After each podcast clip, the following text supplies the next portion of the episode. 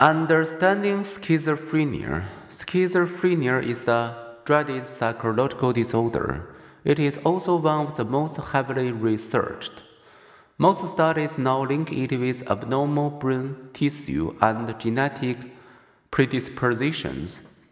Schizophrenia is a disease of the brain manifested in symptoms of the mind. Brain abnormalities. What brain abnormalities associated with schizophrenia? Might chemical imbalances in the brain underlie schizophrenia. Scientists have long known that strange behavior can have strange chemical causes. The saying, mad as a hatter, refers to the psychological deterioration of British hatmaker whose brains, it was later discovered, were slowly poisoned as the moistened the brims of mercury-laden field hats with their tongue and lips. Could schizophrenia symptoms have a similar biochemical key? Scientists continue to crack the mechanism by which chemicals produce hallucinations and other symptoms.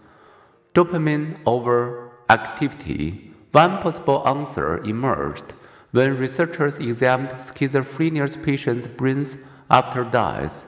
They found an excess of receptors for dopamine, a six-fold excess for the dopamine receptor D4, such as hyper-responsive dopamine system may intensify brain signals in the schizophrenia creating positive symptoms such as hallucinations and paranoia.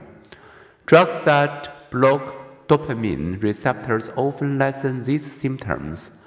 Drugs that increase dopamine levels, such as amphetamine and cocaine, sometimes intensify them. Abnormal brain activity and anatomy Brain scans show that abnormal activity accompanies schizophrenia. Some people diagnosed with schizophrenia have abnormally low brain activity in the frontal lobes areas that help us reason, plan, and solve problems. Brain scans also show a noticeable decline in the brain waves that reflects synchronized neural firing in the frontal lobes. Out of sync neurons may disrupt the integrated functioning of neural networks, possibly contributing to schizophrenia's symptoms. One study took PET scans of brain activity while people were hallucinating.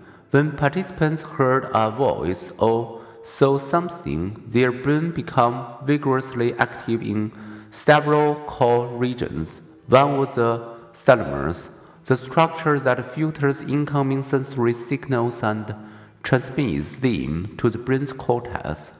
Another PET scan study of people with paranoia found increased activity in the amygdala, a fear processing center.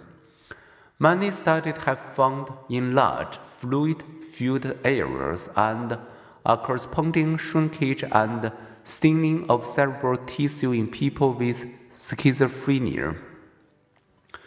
People often inherit these brain differences if one affected identical twin shows brain abnormalities. The odds are at least one in two that the other twin will have them. Even people who will later develop the disorder may show this symptom. The greater the brain shrinkage, the more severe the thought disorder. Two smaller than normal areas are the cortex and the corpus callosum connecting the brain's two hemispheres. Another is the thalamus, which may explain why people with schizophrenia have difficulty filtering sensory input and focusing attention. The bottom line is that schizophrenia involves not one isolated brain abnormality, but problem with several brain regions and their interconnections.